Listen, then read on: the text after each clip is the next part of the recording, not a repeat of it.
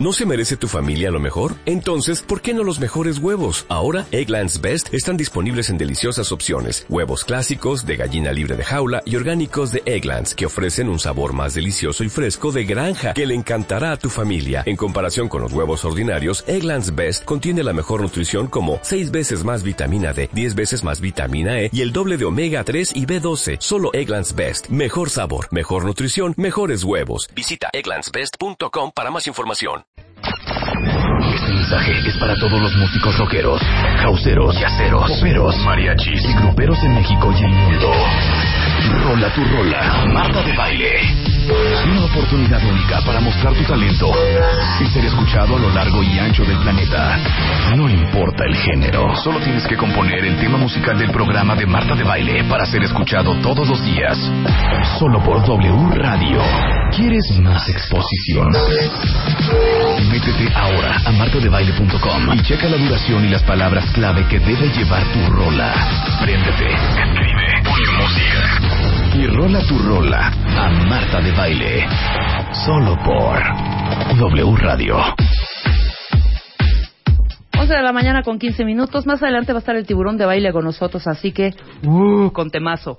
Por lo pronto le doy la bienvenida a Aura Medina de WIP. Bienvenida, querida. Muchísimas gracias. La Un chata placer de estar aquí. como dice Marta de Como baile. dice Martita, que ya la escuché, qué rico, qué buen viajecito. ¿Estás de acuerdo? Ay, la estaba oyendo en la mañana, así como que se- cuando venía para acá se me caía la baba. Pero qué bonito también esta cabina tan cálida. O sea, discúlpame. No, no, pero, pero ni, ni duda ¿No? cabe. ¿No? Lo que pasa es que nos hace falta las tanguitas y la caipirinha. Ah, eso sí. y, Y estar viendo esos cuerpos mar. monumentales. ¿no? Oye, pero estamos por, a gusto Por aquí, lo pronto aquí y ahora. Aquí nos tocó estar y Aquí el tema de hoy, vivir. que bueno, ya me puso en shock otra vez Aura. Es un tema Bastante. ¿cómo no? Miedos emocionales, shock y miedos reales en las relaciones. ¿Qué tal? eh? No, hombre, hija, otra vez yo soy experta también en este tema. No, bueno, ahorita estaba escuchando de Hijo, la mano. procra- procrastinación. Ajá. Bueno, yo era así, palomita, palomita, palomita, Check, palomita. check, ¿no? check, check, pero somos funcionales al final de cuentas. Somos funcionales y ¿no? estoy tratando de veras de llevar la verificación en su momento, ahora que Ajá, te escuché. en su Por momento. lo momento no, no e ir al esperarme al dentista, final. e ir a cambiar el plan de Telcel, ¿Y hacer la cómo maleta. cambia la vida, eh? Sí, claro, ¿Cómo por cambia la vida? Te sientes Sí. hasta, hasta, te sientes como heroína ¿Sabes propio... No estás con, hay como una cosa que te abruma dentro, ¿no? Que traes que no sabes ni de qué viene. Y claro, te pones a pensar, dices, claro, tengo que llevar el carro a la verificación, tengo que pagar la tarjeta, el alumno le he pagado. Claro, ya están los pendientes en una esquina, ¿no? Pero de verdad, háganlo, hagan ese, yo estoy haciendo ese ejercicio Sí, de decir, no, no. ya, yo soy mi propia jefa, Sí, sí. ¿no? Tú sabes que es una de las cuestiones que trabajan mucho en todo, cuando se trabaja con adicciones y codependencia, uno de los aspectos que se toman es la pros, proscri- proscri- se me Pro, choca la palabrita. Pro es muy fácil. Prospe- pos- Po- la- te digo, ¿qué quieres decir? Procrast. procrastination. Pro, ah, procrastination, Es ajá. que en inglés Pero es más fácil en, en español, hija, no te metas en broncas. Nada más divide. Bueno, postergando. Procrastinación. Claro. Procrastinación. Pro, proscra- Procras. No, ya me confundí. Procra. Procras. Postergar. Postergar, exactamente. Ya, punto. Hacerse güey. Esa Exacto. Es. Ok. Esa es una de las cosas que tenemos que trabajar para sentirnos bien con nosotros. Pero bueno. Exactamente. Entremos de lleno al, al tema. tema de los miedos. Mira, Ajá. yo creo que es un tema que tenemos que poner en un cierto contexto, porque curiosamente es una de esas emociones que es la que más miedo nos da sentir. Aunque, si, si te acuerdan, cuando éramos pequeños, pagábamos por ir al cine a ver las películas de miedo. Nos encantaba que nos asustaran, ¿eh? ¿no? Es como un placer, es como algo. Ahora, ¿qué sucede con el miedo, con el miedo natural? Si tú te pones a pensar, en el reino animal todo mundo te- tenemos miedo. ¿Sí? El miedo no es nada malo. No no se trata de ir a un taller para quitarte el miedo. Se trata de entender qué hace el miedo en nuestras vidas. Toda, toda emoción tiene una función básica. Entonces, el miedo en su forma natural, en su forma sana, es un indicador. Te la pongo así de fácil. Imagínate que eres una gacela que están comiendo. Siempre pongo este ejemplo porque me encanta. Están comiendo en una pradera y de pronto sienten el- la presencia de un predador. Claro que necesitan sentir miedo, porque si ese animal no siente miedo, se queda parado. Y en dos segundos se lo come. El miedo es el indicador, es el radar que le dice huye.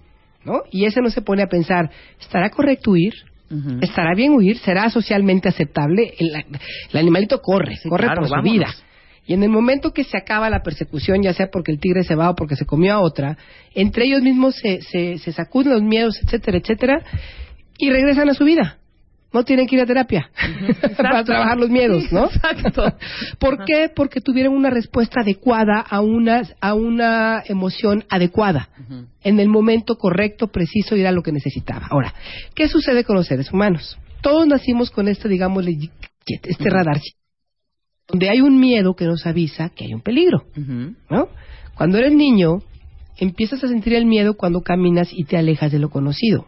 Entonces entra un miedito un miedo que es sano, porque un miedo te está diciendo, alerta, no conoces este lugar. Exacto. ¿no? Entonces, sientes el miedo y, y respondes adecuadamente. Como niño, te paras, buscas a tu mamá, pero entonces, ¿qué hace el adulto? Ay, niño, no tengas miedo. Camina. No hay, camina, no hay de qué tener miedo. Un ejemplo muy típico, la, la mamá que quiere que el niño chiquito cruce la calle. Y entonces el niño siente que vienen los carros y necesita su propio tiempo y no le dejan porque porque hay prisa, porque tenemos que cruzar la calle. Claro. Entonces, en esta carrera que tenemos, no permitimos que el niño se, se sienta y que actúe de acuerdo a lo que está sintiendo, que respete su miedo, pues, en pocas palabras, ¿no? lo tomamos de la mano y lo empujamos y no nos, no nos importa, porque así es la educación. Entonces, lo que vamos aprendiendo poco a poco es a no, a que, a que no hay que sentir ese miedo. ¿Sí? Ese miedo natural que nos avisa. Entramos en una relación. Muchas veces conoces a una persona y dices, híjole, algo no me late, ¿no? Pero entonces empiezas a decir, no, soy yo, yo siempre soy una miedosa, este no es cierto, ¿no? Y adentro de ti tu sistema nervioso está detectando algo que tu consciente no detecta. Pero hay una parte bien sabia en todos nosotros que está detectando algo que está diciendo aguas con esta persona o aguas con esta situación. No, lo, no te metas, no, o sea, no le prestes el dinero o no hagas esto no nos hacemos caso, porque nuestro, nuestra enseñanza fue esa, no hacer caso. Exacto. ¿Sí? No tratar de evitar el miedo, porque el miedo es una el miedo es una emoción natural, pero es una emoción molesta. ¿No? No nos, es incómoda, digamos, no es que sea negativa, es incómoda. No, porque muchas veces te impulsa a hacer cosas. Te ayuda, te ayuda a avanzar. Claro. Es no sé si vieron ustedes, hay por ahí una una un video de un cuate que se puso a hacer estos este movimientos aeróbicos, como aeróbicos que hacen una estructura y que empiezan a hacer como trapecistas o no sé qué, en esas como montecitos del Cañón de Colorado. Y el cuate dijo que quería vencer su miedo. Peripecias arriba y abajo el, el, precipicio. Y que pronto se le zafa el aparato y nada más se ve donde vuela el cuate. Claro. Entonces, obviamente, él lo que estaba haciendo tratando de dominar su miedo, porque eso es una cuestión como de muy, de muy héroes, ¿no? De muy machos. Ajá. Vamos a dominar nuestro miedo, sí, pero ese miedo te estaba diciendo que había un peligro. Claro, claro. Que es un absurdo hacer ese tipo de cosas porque puede haber un riesgo. Ah, no, yo no tengo miedo, me aviento. Entonces, bueno, ese es un miedo natural, ese es un miedo que, que todos sentimos. Sí, es un miedo que es una respuesta correcta. Ahora, ¿qué sucede con el shock? Ahí es donde vamos a entrar un poquito. Ajá. Digamos que los miedos, me gustaría leer esto un poquito porque me encanta esto, miedos reales son aquellos provocados cuando hay una amenaza inmediata y nuestro sistema nervioso se activa apropiadamente para lidiar con la amenaza. Ok, el, miedo real. Ese es el miedo real. Creo que eso queda bastante queda clarísimo. Ajá. Entonces, eso lo vemos en todos lados. Ahora, ¿qué es el miedo emocional? El miedo emocional o el shock es un miedo que está como congelado en nuestro sistema nervioso y que, que comenzó en nuestra infancia y qué es lo que le llamamos un trauma. Okay. El shock podría ser una conmoción, un trauma que hay en nuestro sistema nervioso ante ciertas situaciones. Por ejemplo. por ejemplo, eh, cuando yo era una pequeña chiquita, cuando era una niña chiquita, mis padres me presionaban mucho para que yo trajera calificaciones buenas a casa. Ok. ¿Sí? Cuando yo llegaba con unas calificaciones de 7, de 8, entraba yo en terror. Absolutamente en un terror absurdo, de hecho, ¿no? O sea, empezaba a, las palmas, yo me acuerdo, me sudaban las palmas, escondía las calificaciones, no quería que las vieran porque me empezaba a entrar mucho miedo. Porque estaba el miedo de que los voy a decepcionar, me van a regañar, me van a castigar, etcétera, etcétera. ¿Ok? Quizá en ese momento ese miedo era real porque sí iba a suceder eso. Hoy en día, cuando algo no me sale perfecto, siento ese mismo miedo. Okay. Ya no está papá que me regañe, ya no está mamá que me regañe, la que me voy a regañar voy a ser yo, ¿sí? Aún si está mi jefe, mi jefe no es mi papá, no me puede castigar. Yo soy una persona adulta, ¿sí? Y si alguien me dice, oye, esto no está bien hecho, bueno, pues lo vuelvo a hacer. ¿Por qué entonces entro en ese estado de terror absoluto ante una persona? Claro. ¿Sí? Porque en mí hay un trauma acerca de ese miedo específico. Sí, viviste en shock. Claro. Y lo traes en Lo shock. superaste, lo vienes jalando y a la hora de enfrentarse a esta situación o cualquier otra, sientes, Se activa. Sientes inmediatamente. se activa y entonces lo sientes de una forma rara porque dices, a ver, no entiendo por qué tengo tanto miedo si soy una persona adulta. ¿no? sí, sí, sí. Estos miedos obviamente los llevamos a nuestras relaciones. Ujú. Si yo tengo, por ejemplo, que lo hemos hablado muchísimas veces, traigo una herida de abandono, que todo el mundo traemos de cierta forma un cierto abandono, Unos- una cierta en- negligencia en de nuestros padres. grados menores u otros mucho Como más hemos dicho, unos funcionan, otros ya no ni pueden funcionar. Exacto. Entonces yo traigo esta herida de abandono en la cual mi padre nunca estaba en casa, ¿no? Porque tenía que trabajar, ni siquiera se había ido. Era un padre normal que simplemente se iba todo el tiempo y, y no, y nunca estaba. Entonces yo tengo esta sensación de que, de que nunca están para mí. Entonces cuando yo entro en una relación de pareja, estos miedos se activan. Cuando me enamoro, cuando la otra persona me importa, Claro. ese es el momento en que mi miedo se activa. Y ese miedo se reduce a obsesión, eh, posesivismo, a todo eso. celos, Ajá. empezamos a manifestar una serie de conductas que dices, a ver, no entiendo por qué me está pasando esto. Inclusive te cuando la persona no te llama en su momento, te empiezan a dar migrañas, Ajá. no, te puedes pones respirar fatal. correctamente, eh, caes en comida, eh, digo, en cómo se llama, en conductas compulsivas, en adicciones, en, en una depresión terrible y dices, bueno, a ver, acabo de conocer al tipo. Sí, ¿No? exacto. He salido con él tres Exacto, veces. Exactamente. Aguántala y Sí. vamos a hacer un corte rapidísimo. Está interesantísimo el tema. Cuentavientes, opinen, comenten. Venga, Miedos, venga. miedos. Exactamente. Volvemos en brevísimo. Llama a Marta de Baile. Llama a Marta de Baile. Llama a Marta de Baile. A Marta. Llama a Marta de Baile. Llama a Marta de Baile. Llama a Marta de Baile. 5166-8900. Llama a Marta de Baile. Y 01800-718-1414. Llama a Marta de Baile. Llama a Marta de Baile. Marta de Baile en W. Ya regresamos. Regresamos. Marta de Baile en W. Marta de Baile. Préndete.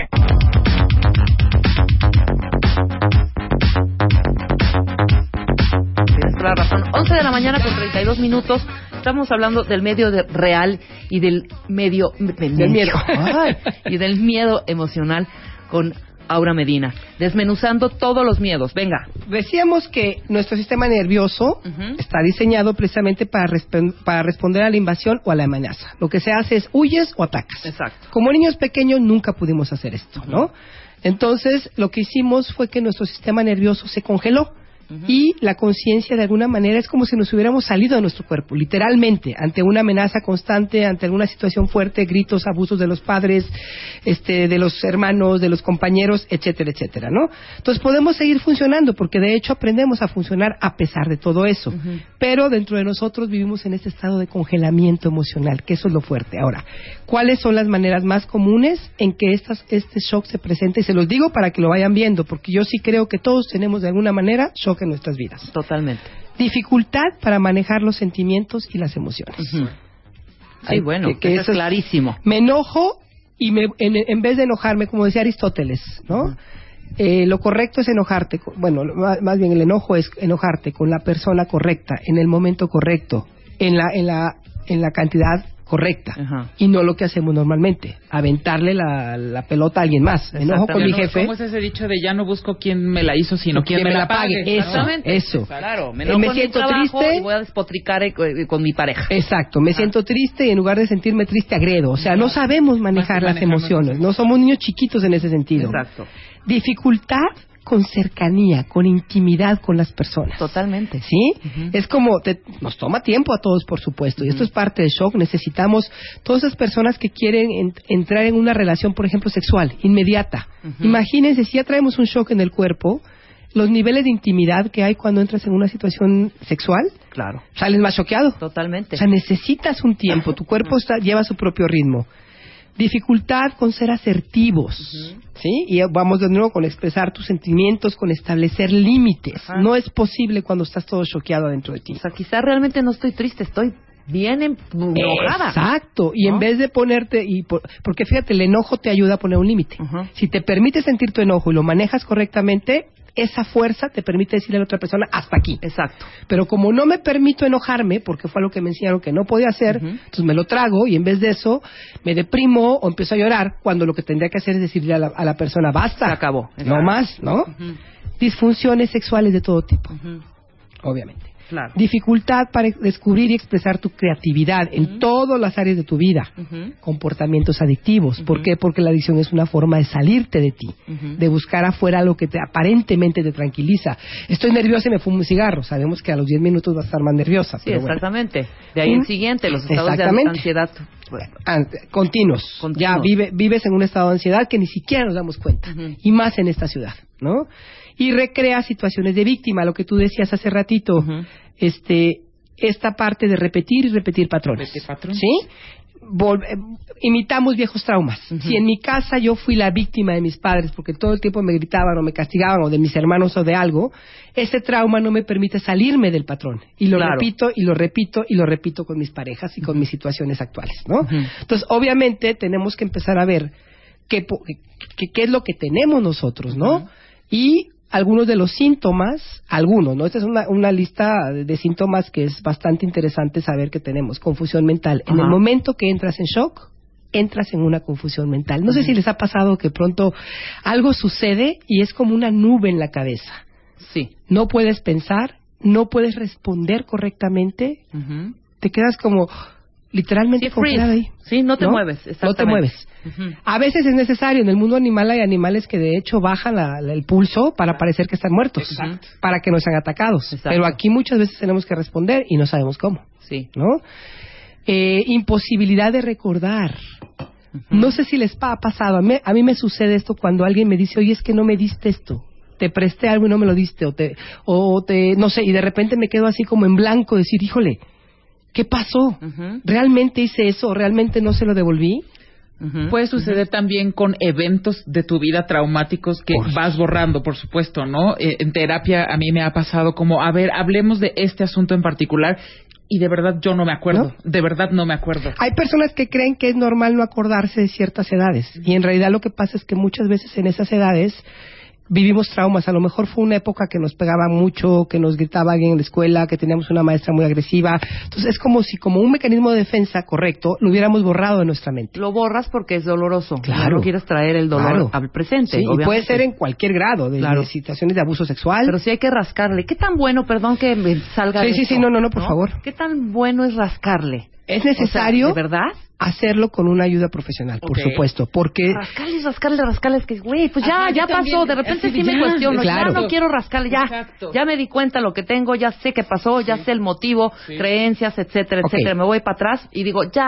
Tienes razón en un cierto punto, porque tampoco se trata de rascar y rascar y rascar y te- obsesionarnos en encontrar la fuente, porque encontrar la fuente no necesariamente te va a sanar, ¿eh? Por supuesto. Eso es lo que se sentía antes, se creía antes en las terapias. Hoy nos damos cuenta que más bien es darnos cuenta hoy que estamos en shock y hoy qué podemos hacer. Claro. Los recursos se encuentran en el momento presente, no en el pasado. ¿Sí? Entonces, irte a terapia años y años y años no ayuda. Exacto. No necesariamente ayuda. A veces sí, pero no necesariamente ayuda. ¿Sí? Entonces, más bien hay que hacerse consciente. Darte cuenta, por ejemplo, que... eh, fíjate, una situación común en la que te sientas, no sé, un ejemplo, donde te sientas congelada, donde quizá tengas que entregar algo a tu jefe y lo hiciste mal. Y entonces O llega no y lo te hiciste, regaña. O no lo hiciste y te lo pide. Y en ese momento te pones blanca. Sientes frío literalmente en el cuerpo, te sudan las manos, te agita el corazón. ¿Cuál es la, ¿Qué es lo que normalmente hacemos ante eso? Entonces estás preguntando ahora. ¿Qué Cuando harías? estoy freeze, ¿qué hago? ¿Qué haces?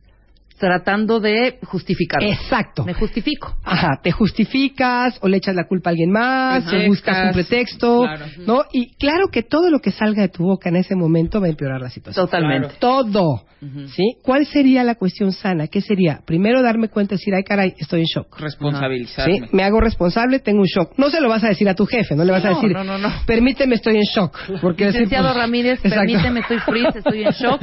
Es más, no recuerdo absolutamente nada. No sé ni por qué estoy aquí. ¿Quién es usted? No sé ni quién soy.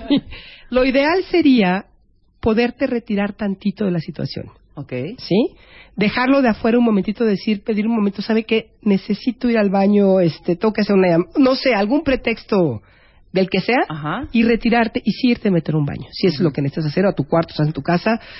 Si es en una pareja, si es un pleito con una pareja, pedir un time out, de Yo verdad creo que es ahí, bien ahí puede ser mucho más factible que con tu jefe. Sí, Con tu jefe sí, sí. busquemos alguna manerita, debe haber algún otro tipo. Con el jefe podrías decir en ese momento, ¿sabe qué? Déjeme buscar bien las cosas. Permítame un momentito ahorita, déjeme, no sé, algún, depende de la sí darte el situación. espacio. Darte O sea, aunque sea unos cinco ajá. minutos, donde tú te puedas sentar y respirar y permitirte como recuperarte a ti mismo. Ok. ¿Sí? No responder en ese momento, no reaccionar. Responder, no reaccionar. Porque lo que va a salir de tu boca no te va a ayudar. Sí, claro. Aunque lo aceptes, aunque digas, cometí un error, se me olvidó. Exacto. Se me olvidó, se me borró, no me di no cuenta te del tiempo. Ajá. no trates de arreglarlo en ese instante, porque de veras no vas a poner. Ahora, yo sé que hay momentos cuando estás sentado enfrente de 20 jefes y tienes que decir algo, pues bueno, buena suerte. ¿no? Claro. Respira Ahora, cuando estás con este pavor, freeze, dices la neta y te siguen acosando, ¿qué haces? Estoy hablando en todos los niveles y cualquier escenario, tanto en tu, con tu pareja, en el trabajo, con tu suegra, con tu mamá, con tu papá, etcétera, etcétera. ¿Sí me explico? Sí. Ya diste una explicación. Estás aterrado, Sí, ¿eh? claro. Aterrado y tratando de... eh, Sí, de, algún de alguna manera justificarte, pero bueno, hay gente que quizá tenga esa habilidad para hacer, o esa virtud más bien, que yo sí la, creo que yo sí la manejo. Cuando pasa algún error, Sí, sí, sí. es en ese momento aceptarlo y dije, perdón, me quedé dormida. Sí. Perdón, no me acordé, se me olvidó. ¿Qué vas a hacer ahorita? ¿Qué vas a hacer? Pero ahí no termina la situación. El rollo es este acosamiento constante. Claro. ¿Y por qué? Pero qué responsabilidad, qué bárbaro, no se te puede pedir nada, ¿sabes? Sigue y sigue y sigue y sigue. Quieres ese espacio y no lo tienes. Y por supuesto la persona lo que está haciendo es, está, react- está re, re- ¿cómo se dice? Re, creando el show. Creando el show. Recreando, recreando, Ajá. recreando. Y tú cada vez te sientes más en eso, más en eso. Peor. Tienes que encontrar la forma de decir, ¿sabes qué? Tienes toda la razón, pero en este momento no te puedo responder. Y de verdad, no te... Yo lo hice una vez, me acuerdo, con un jefe muy violento que me empezó a gritar y primero quise... re- Me quedé callada, lo dejé hablar y ni siquiera lo pelé. O sea, me, me bloqueé, empecé a respirar, porque ya me habían dicho de esto. Empecé a respirar, como, como hacerme cargo de mí en ese momento. Y luego me volteé y le dije, ¿sabes qué? Tienes toda la razón. De verdad la regué. Dame, por favor, 10 minutos y te digo qué puedo hacer. Exacto. ¿no? Digo, ya si la persona no te entiende, entonces tienes que para decirle de verdad, de verdad, en este momento no estoy bien. Ajá, y como estamos en miedo, pues ahí viene el no control de nuestras emociones y pegas gritos. Exactamente. Pero mira qué fuerte, porque eh, planteamos esta situación, ese escenario, lo que sucede en tu trabajo, ¿no? Que te pone Sí, el sí. jefe a temblar. Pasa el tiempo, llegas a tu casa y si tu pareja te dice, ¿dónde quieres ir a cenar? En ese momento es, otra vez tengo que decir dónde quiero ir a cenar. ¿Por qué tú? ¿No? Yo creo que con la pareja sí se necesita platicar estas cosas. No, no le tienes que platicar toda la historia, pero sí decir, mira, en este momento de verdad me siento, algo me está pasando, necesito tiempo. Dame 10 minutos. Hay gente que no te la da, ¿eh? Me consta. Te Hay digo personas, que no, no. es que me tienes que resolver ahorita y ahí te Ahorita o tienes que voltear y decirle, permíteme, necesito 20 minutos, necesito una hora, necesito a salir a caminar, Claro.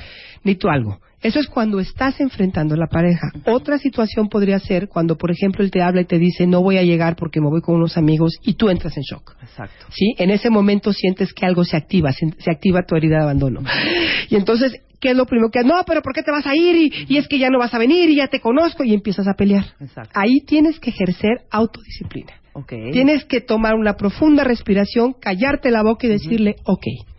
Y entonces sí agarras el teléfono y le hablas a una persona que te pueda escuchar o tú misma te sientas, te pones a escribir o lloras o gritas en tu propio espacio y dejas que toda esa adrenalina, que toda esa situación, ese miedo que se te provocó, se exprese, pero en un, en un entorno Sanamente. sano, no encima de la persona. Esto no se hace con la pareja. Claro. Si le empiezas a gritar ahí donde arruinamos las relaciones. ¿sí? Este es tu miedo. La otra persona te está avisando que va a llegar tarde. ¿sí? Si es cierto o no es cierto, eso lo vas a lidiar después. Primero te tienes que hacer cargo de ti. Claro. Y primero tienes que trabajar con este miedo, que pueden ser salte a caminar un rato, baila. Pon una música y baila, y usa el baile como catarsis. ¿Sí? Tómate una raqueta y pégale a un cojín. Exacto. Grita dentro de un cojín si tienes vecinos. Si tienen un piano, aporréenlo. Aporrea el piano. Sí, no, no, no, lo verdad. que puedas no. hacer. Pam, pam, pam. Sí. Sí. medita si sabes meditar, este, haz lo que, o sea, busca, tenemos que hacernos de recursos. Yo Sí. siempre digo, tienes que hacer una cajita de recursos. Tienes que escribir cuáles son tus recursos cuando tú entras en un estado de shock. Con quién sí puedes hablar y a quién debes evitar hablar, porque hay personas que les llamas y te ponen peor. ¿No? Entonces, a lo mejor una amiga que te pueda escuchar, tú no necesitas que te digan nada, tú lo que necesitas es que te escuchen, no que te den un consejo. Entonces, búscate a alguien que te escuche o vete a ver una terapia, a hacer una terapia, o te digo, hay muchos recursos. Claro. ¿Qué te sirva a ti? Tú lo tienes que ir encontrando. Ok, entonces, eh, hablamos imposibilidad de recordar. Pulso agitado, sudor, parálisis, Imagínate. son los síntomas, ¿ok? Inhabilidad de hablar y responder. Es que esa es, esta es cañoncísima. ¿No? Es muy fuerte. La inhabilidad muy de hablar, porque sabes perfecto, está en tu cabecita, porque no eres bruta. Sí, no, Está no, en tu no, no. cabecita shock. La idea, exacto. La quieres expresar y es una dificultad. Y peor, porque sale peor la cosa, ¿no? Sí. Ajá. Esa parte que tú mencionas, yo me acuerdo mucho, por muchos años yo sentía que me ponía estúpida. Yo decía, ¿qué me sucede? Que no puedo ni siquiera emitir una, articular una oración coherente. Claro. Y después cuando alguien me dijo, me, me, me vio un terapeuta, que una vez vino a satearte y me dijo, Aura, tú entras en shock. Claro. Le dije, ¿perdón? Me dijo, y ya me explicó qué era. Me dice, cuando estés así, no hables. Respira. Que te digan lo que quiera, luego lo explicas. Cuando se trata de trabajo, ¿no? Sí, sí, sí, en, en cuestión de trabajo. Sí, sí, Pero es- dime algo. ¿Y el coraje dónde lo deja uno? Lo empiezas a respirar primero. Es que si en ese momento tratas de poner, digo, sí, pues si es una persona con la que puedas, a lo mejor tu mamá o tu hermana, o decir, basta, en este momento no puedo hablar. Sí, claro. De veras me tienes que dar un espacio. ¿sí? O de veras necesito un espacio, no es que me tengas que dar, yo lo voy a tomar. Ahí es, la, ahí es como cuidarte a ti, cuídate tú. Si es posible para ti retirarte de la situación, es lo máximo. Es Poderte ir un rato, poderte meter en tu cuarto, irte a caminar, salirte de tu casa, irte a ver una película. Después te vas a calmar. El shock se tranquiliza en tu cuerpo. Sí. Y después ya puedes hablar. Entonces, después, ahora sí, vamos a hablar. Mira, lo que sucedió fue esto, esto y esto. Es que tú, escúchame. Y ahí sí tienes que empezar a desarrollarlo, pero desde la parte madura, no desde la parte choqueada. Exactamente. Y reconocerlo, ¿no? Detectarlo. Claro. creo que muchas veces ni te das cuenta que traes ese trauma. Sí, sí, O sea, sí, sí, en ese momento, quizá en esta discusión o en esta, en este pleito, el que sea, en cualquier escenario, no te aparece la imagen de tu madre o de tu padre. No, no, no, te no. ves tú chiquito. No, no te das cuenta, No te das estás cuenta. congelada. Exactamente. ¿Cuál es el momento perfecto para decir, a ver, no es la primera vez que me pasa? O sea, llevo casi cinco, seis, siete años s- actuando de esta manera, ¿no? ¿Cuándo es el momento preciso para decir, me siento, analizo y me voy para atrás? O sea, es un trabajo primero Yo propio. creo que tienes que empezar a desarrollar el poder observarte sin juicios, porque te voy a decir una cosa, si tú te empiezas a enjuiciar en ese momento, qué tonta soy, no puedo decir nada, ahí te metes tú más en trauma. Sí, claro. Tú misma estás retraumatizándote. Entonces, el momento es cuando estás sintiéndolo, toma una, la respiración es la base de casi todos los trabajos, fíjate, lo más importante. Entonces, toma varias respiraciones profundas, escucha a la persona, pero sin, sin conectarte, con, sin enrollarte con lo que está diciendo, que no te enganche y concéntrate en tu respiración. Y, y, y te dices a ti misma, estoy en shock en este momento. Y dejar la victimez a un lado. No, no, supuesto, no soy víctima, simplemente hay un shock en este momento, mi sistema nervioso está así y yo necesito honrarlo, necesito aceptarlo, necesito hacer algo para que esto salga de mí, para que yo salga de este shock.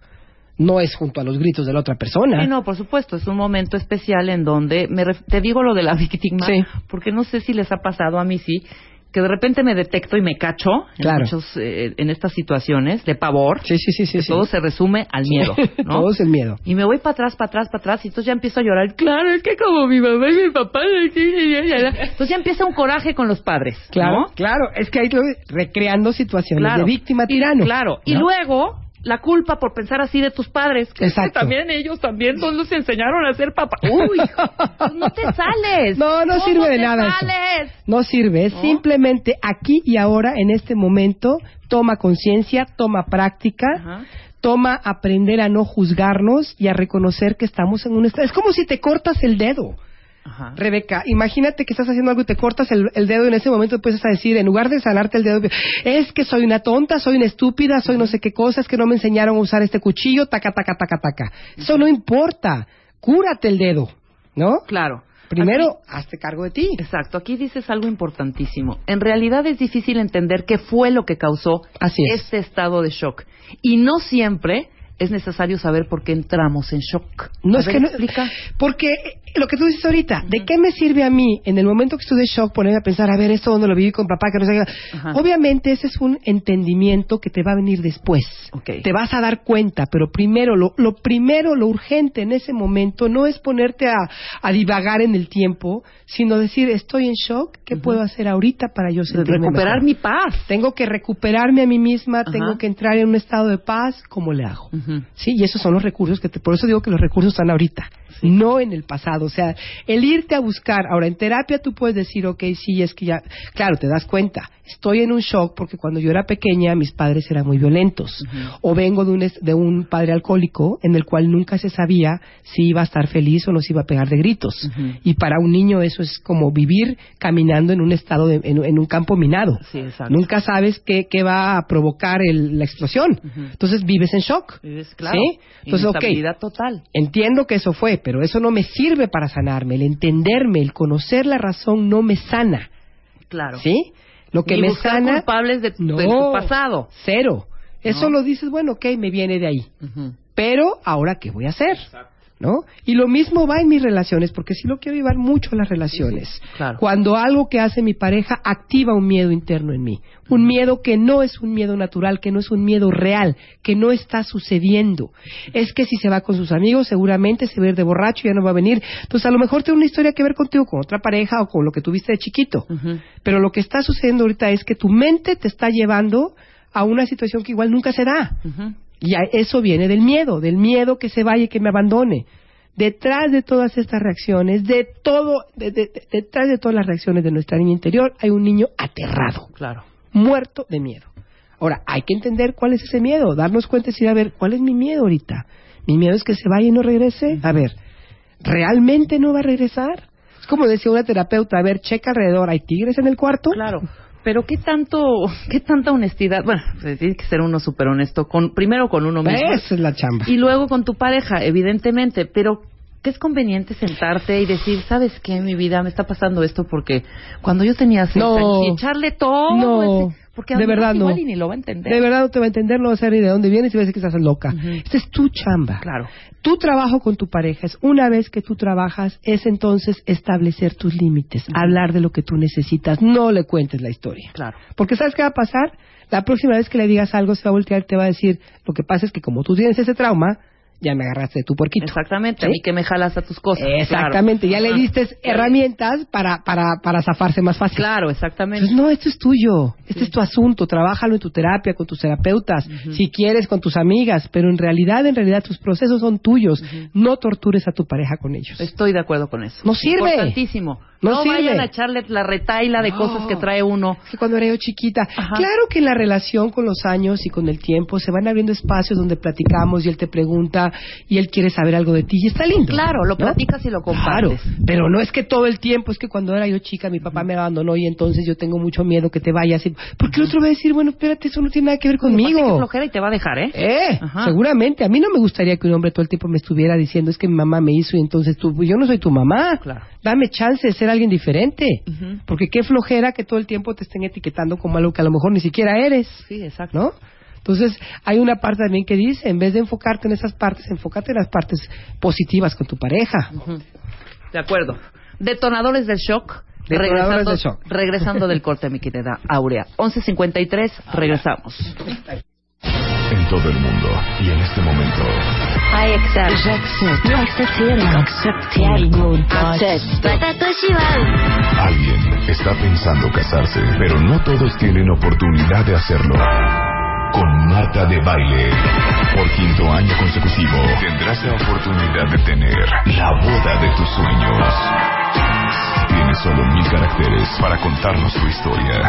Consulta las bases en martadebaile.com o wradio.com.mx y cásate con Marta de Baile, quinta temporada, solo por W Radio. Permiso de gobernación DG 468-14. La más creativa, la más emocionante, la más sensible, la más llegadora, la más inspirada. Tu historia, escríbela, escríbela ahora. Porque estás a solo mil caracteres de tener la boda de tus sueños. Entra a martadebaile.com o a wradio.com.mx checa las bases, bases, bases, bases. Cásate con Marta de Baile.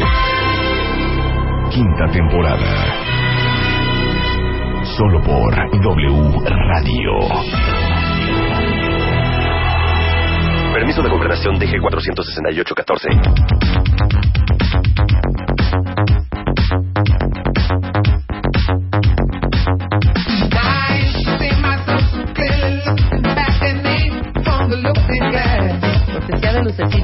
Rola para que nos tranquilicemos, para que nos dé un poco más de paz.